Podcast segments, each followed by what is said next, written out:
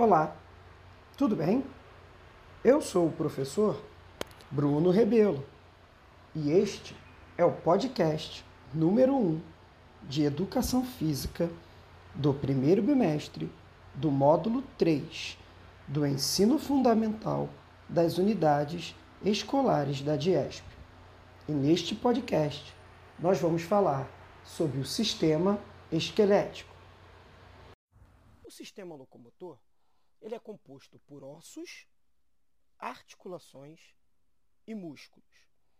E a junção desses três elementos nos proporciona nos locomover, nos proporciona fazer as nossas atividades diárias e fazer atividades físicas.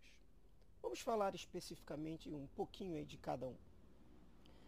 Os ossos são estruturas mais rígidas, resistentes, de tonalidades mais brancas, de formas e tamanhos totalmente diferentes. É, ele desempenha várias funções no nosso corpo, que vão desde o suporte à proteção de órgãos e o movimento, como eu falei com vocês. Bom, como nós estamos falando dos ossos, por muitas vezes eles parecem né, só essa estrutura rígida, mas não. Acreditem vocês, eles têm, ele tem outras funções que são tão importantes quanto essa de nos dar sustentação e estrutura e não são tão rígidos assim como imaginamos. Bom, vamos lá. Por dentro dos ossos, né, eles são feitos de um tecido vivo, acredite vocês, que cresce. Olha, no centro de certos ossos há uma medula vermelha e macia. E lá nessa medula são fabricadas células vermelhas e muitas células do sistema imunológico. Esse revestimento externo que nós temos do osso consiste nessa camada dura, né? porque tem muito cálcio. Olha que legal que eu vou falar para vocês. Perto de 99% do cálcio do corpo é estocado nos nossos ossos e nos dentes. Bom, por um lado, o cálcio, né, ele estocado em grande quantidade nos ossos. Mas o que, que pode acontecer? Por quê? Presta bem atenção no que eu vou explicar para vocês. Esse mineral, que é o cálcio, ele tem funções importantes, como regula o batimento do coração, evita, envia sinais nervosos para o cérebro, ajuda na contração dos músculos e participa de várias outras operações no corpo. Então, se não existe cálcio suficiente na corrente sanguínea para a realização de todas essas tarefas que eu falei para vocês, é, o corpo vai recorrer a quem? Aos ossos. Né? Por isso que é importante a nossa alimentação ter cálcio, ser rica em cálcio. Porque se a gente não tiver isso, o corpo vai buscar cálcio nos ossos e adivinha, os nossos ossos vão ficar mais fracos.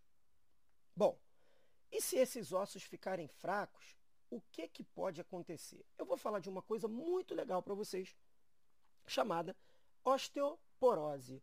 Alguém já deve ter ouvido falar, geralmente alguém acha que é coisa mais para velho, né? E realmente é para pessoas mais idosas e atinge também mais mulheres. A osteoporose é uma doença bem dolorosa e ela caracteriza-se por ossos fracos, né, porosos e quebradiços, ou seja, eles se quebram com facilidade. Bom, professor, e o que, que atividade física pode nos ajudar nisso aí? Muito legal. Bom, a atividade física, né, como a estrutura dos ossos são tecidos vivos, olha que legal que eu vou falar para vocês. Né?